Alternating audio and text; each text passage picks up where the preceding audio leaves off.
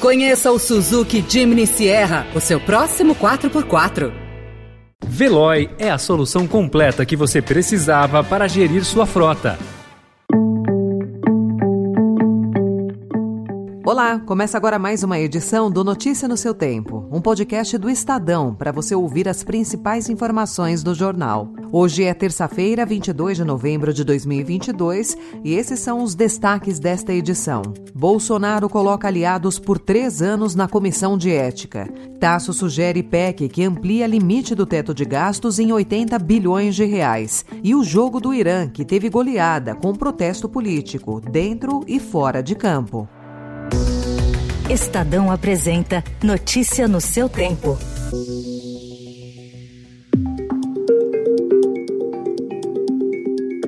A 44 dias do final do seu mandato, o presidente Jair Bolsonaro nomeou aliados para cargos estratégicos do próximo governo. Parte deles terá poder de investigar a conduta do primeiro escalão durante o mandato de Luiz Inácio Lula da Silva. Na sexta-feira, Bolsonaro nomeou por decreto Célio Faria Júnior e João Henrique Nascimento de Freitas para compor por três anos a Comissão de Ética Pública da Presidência. O presidente também indicou diretores e ouvidores para agências reguladoras, além de diplomatas para embaixadas e consulados. A Comissão de Ética Pública funciona vinculada administrativamente à Secretaria-Geral da Presidência. Os atuais sete membros foram designados por Bolsonaro para um mandato de três anos e só podem ser substituídos em caso de renúncia.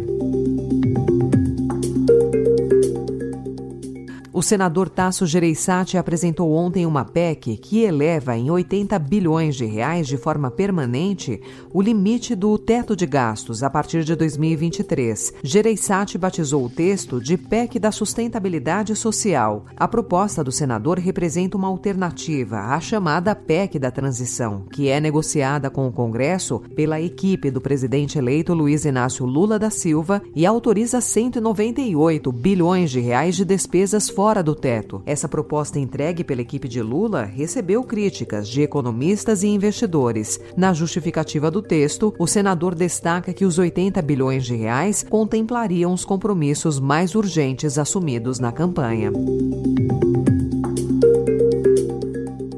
Lideranças do Congresso articulam a aprovação de projeto que promove uma manobra para abrir espaço ainda este ano para o pagamento de emendas do orçamento secreto. A votação está prevista para hoje na Comissão Mista de Orçamento e, se passar, vai para o plenário. Cerca de 7,9 bilhões de reais em emendas foram bloqueadas pela equipe econômica para não furar em 2022 o teto de gastos. Os líderes dos partidos pressionam pela liberação desses recursos. O presidente da Câmara, Arthur Lira, afirmou ontem que o Congresso não deve recuar um milímetro no debate sobre as emendas de relator.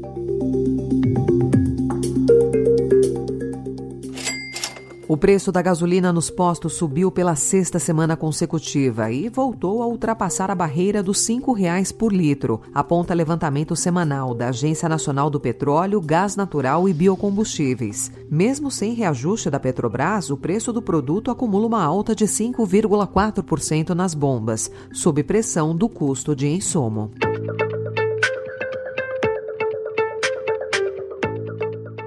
O presidente eleito Luiz Inácio Lula da Silva passou por cirurgia domingo para retirada de lesão nas cordas vocais. O petista teve alta ontem do Hospital Sírio-Libanês. Exames feitos durante a operação indicaram não haver sinais de malignidade no tecido retirado. Em 2011, Lula fez tratamento contra câncer na laringe.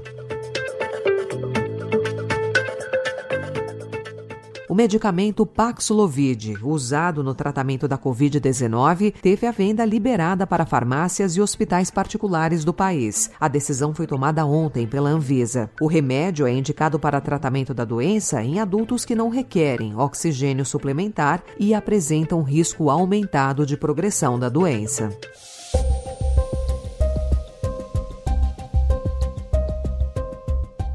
O Estadão também informa hoje que desde sábado passado a confecção de passaportes está suspensa, segundo a Polícia Federal, por falta de verba para o serviço. Agora não há data para entrega enquanto não for normalizada a situação. A suspensão ocasionou filas e preocupação em unidades da Polícia Federal na capital paulista e no interior do estado. A última suspensão de passaportes por falta de recursos aconteceu em 2017, mas o Congresso autorizou crédito suplementar para o serviço. Notícia no seu tempo. As principais notícias do dia no jornal O Estado de São Paulo.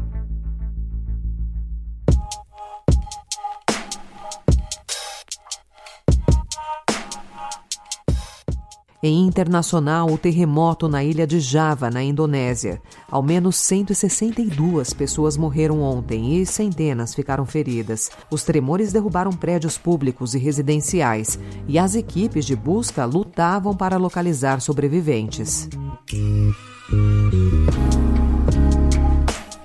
Em meio à onda de protestos desencadeada pela morte da jovem Mahsa Amini, o Irã prendeu duas atrizes nacionalmente conhecidas em uma nova sinalização de que o regime teocrático não pretende moderar a repressão contra os manifestantes. Mais de 380 pessoas morreram desde o início dos protestos.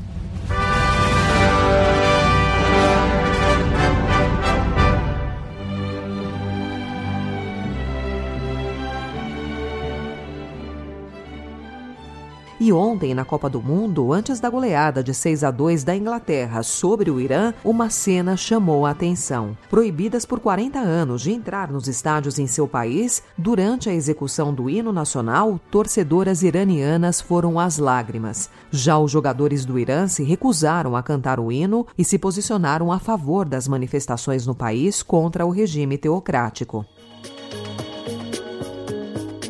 Também ontem, Estados Unidos e País de Gales empataram em 1 a 1 e a Holanda venceu o Senegal por 2 a 0. Essa foi mais uma edição do Notícia no seu tempo, com a apresentação em roteiro de Alessandra Romano, produção e finalização de Felipe Caldo. O editor de núcleo de áudio é Manuel Bonfim. Obrigada pela sua escuta até aqui e até amanhã. Você ouviu Notícia no seu tempo.